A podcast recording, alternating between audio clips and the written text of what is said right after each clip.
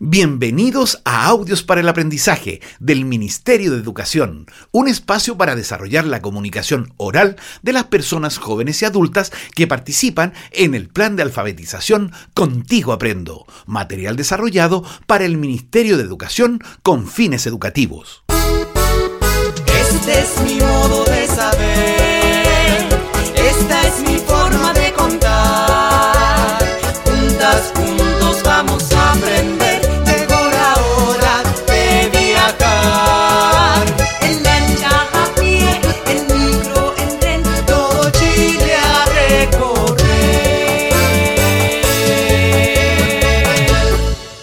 amigos y amigas, soy Marisol.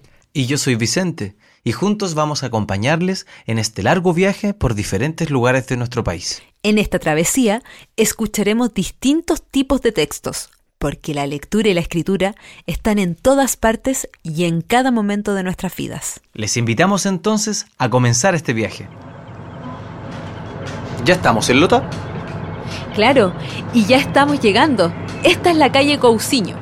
Los que van a visitar la mina El Chiflón del Diablo deben bajar aquí.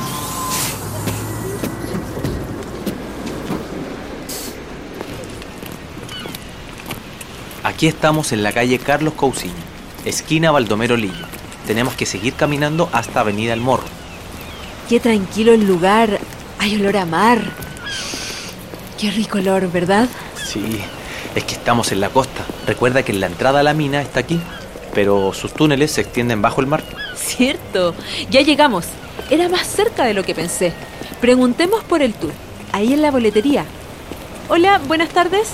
Hola, ¿cómo están? ¿Qué información requieren? Nos dijeron que hay visitas guiadas para bajar a la mina. Sí, sí, ahí están los horarios.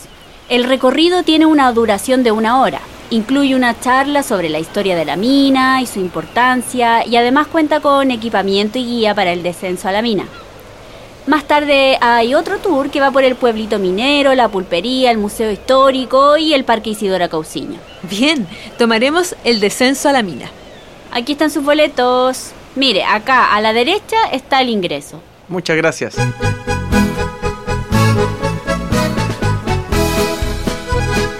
En un largo viaje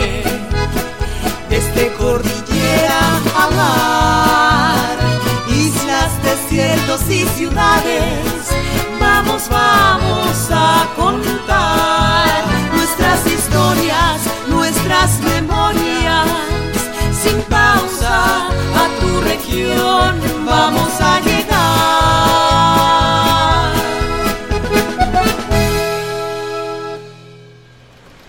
Bienvenidos, tomen, cada uno debe llevar su lámpara y su casco. Adelante. Y están de suerte porque no hay más visitantes, así que tendrán un guía exclusivo, que además tiene mucho conocimiento y experiencia de minero. Y ese minero soy yo, claro.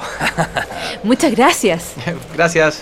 Bueno, ya estamos listos para hacer el recorrido por la mina. Vamos a ingresar por el túnel, luego bajaremos unas escaleras y ahí nos detendremos. Qué silencioso todo.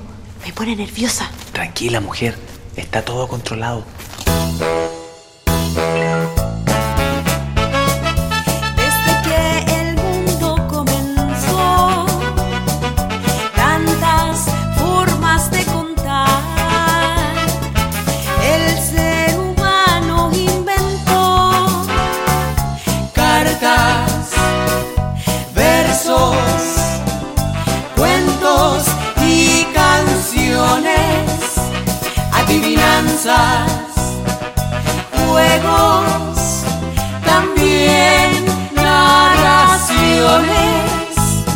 Atención. Bueno, esta es la primera etapa del descenso y del relato que iré haciendo. Ustedes pueden ir preguntando. Me presento. Me llamo Jaime Riquelme.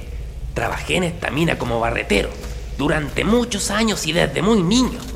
Me encargaba de extraer el mineral de la roca. Empleábamos la pólvora. Sabía la profundidad exacta del taladro o barreno según la dureza de la piedra y la cantidad de explosivo con la que rellenar el agujero. Un pequeño error en esas medidas podría dañar la estructura del yacimiento e incluso podría costarnos la vida. Nuestro trabajo era de mucha responsabilidad y nos convertía en los trabajadores más calificados de la fase minera. ¿Y qué edad tenía cuando empezó a trabajar? Yo empecé a los 14 años, a finales de los 70. Esta mina se abrió el año 1837 y permaneció activa hasta el año 1997. Las condiciones en las que se trabajaba eran muy distintas dependiendo el lugar de la mina en que se trabajaba. Por ejemplo, todos evitaban la puerta número 12. Ahí las condiciones eran muy malas. Había que trabajar agachado casi todo el día. Pero para los hombres de la zona, la mina era la única fuente de trabajo. Además, era un oficio que se iba transmitiendo de padres a hijos.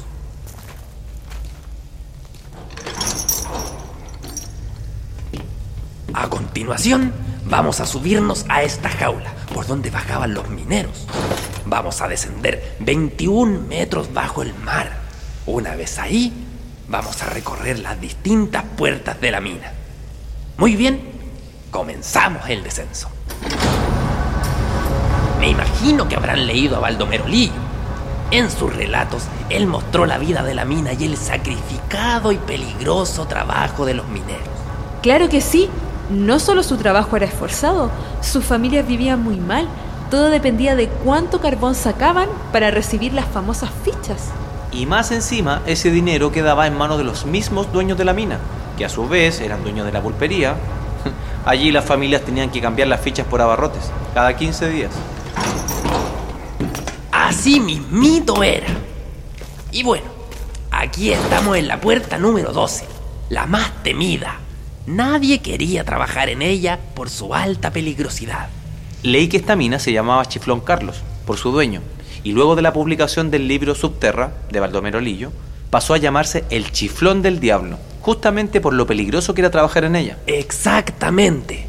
Y además, como lo relata Baldomero Lillo, en esta compuerta trabajaban los niños, que eran llevados por sus propios padres porque no les alcanzaba el dinero en la familia. Así que empezaban a trabajar desde chiquititos, siete u ocho años. Qué triste.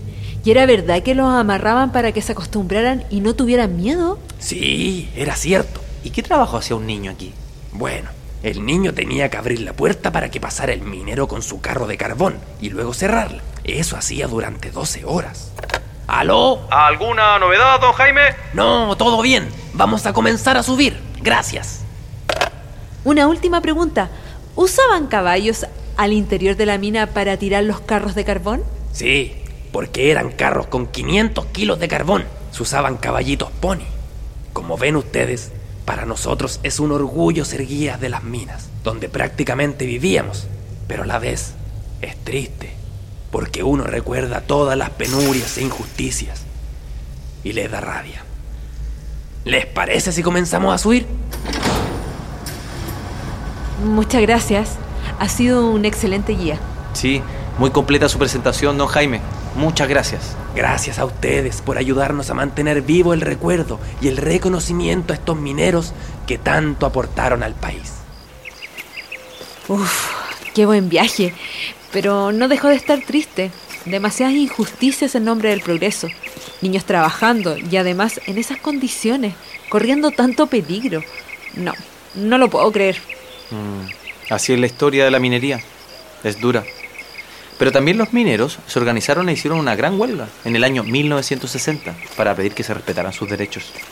Es difícil de comprender que tan cerquita de este silencioso parque verde existía una forma de trabajo tan sacrificada. Lo bueno es que hay preocupación por mantener la historia y mostrar al mundo sus evidencias. Mm, toda la razón, compañero. Sigamos en viaje. Otros lugares nos esperan.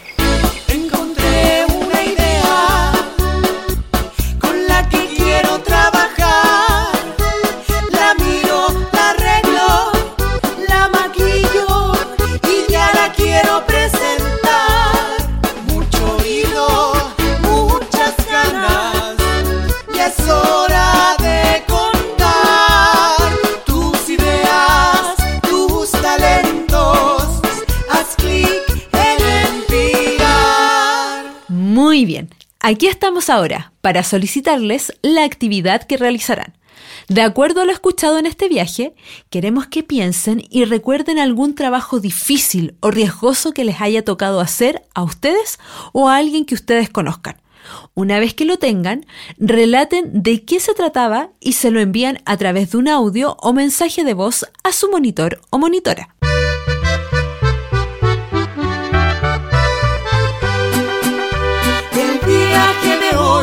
Hoy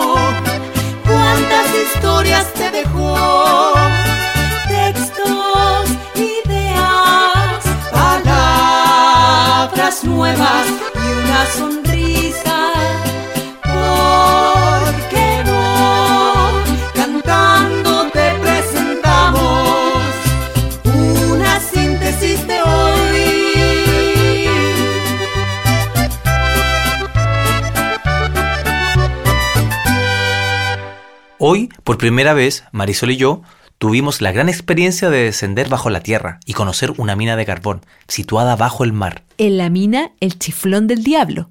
Abrimos la compuerta número 12, recorrimos los túneles y nos imaginamos el duro y fuerte trabajo bajo tierra. También escuchamos el relato del trabajo en una mina de carbón de boca de un ex minero. Y finalmente, les solicitamos una actividad para que sea enviada a su monitor o monitora. Mucha suerte en todo. Hasta pronto amigos y amigas. Gracias por acompañarnos. Este es mi modo de saber.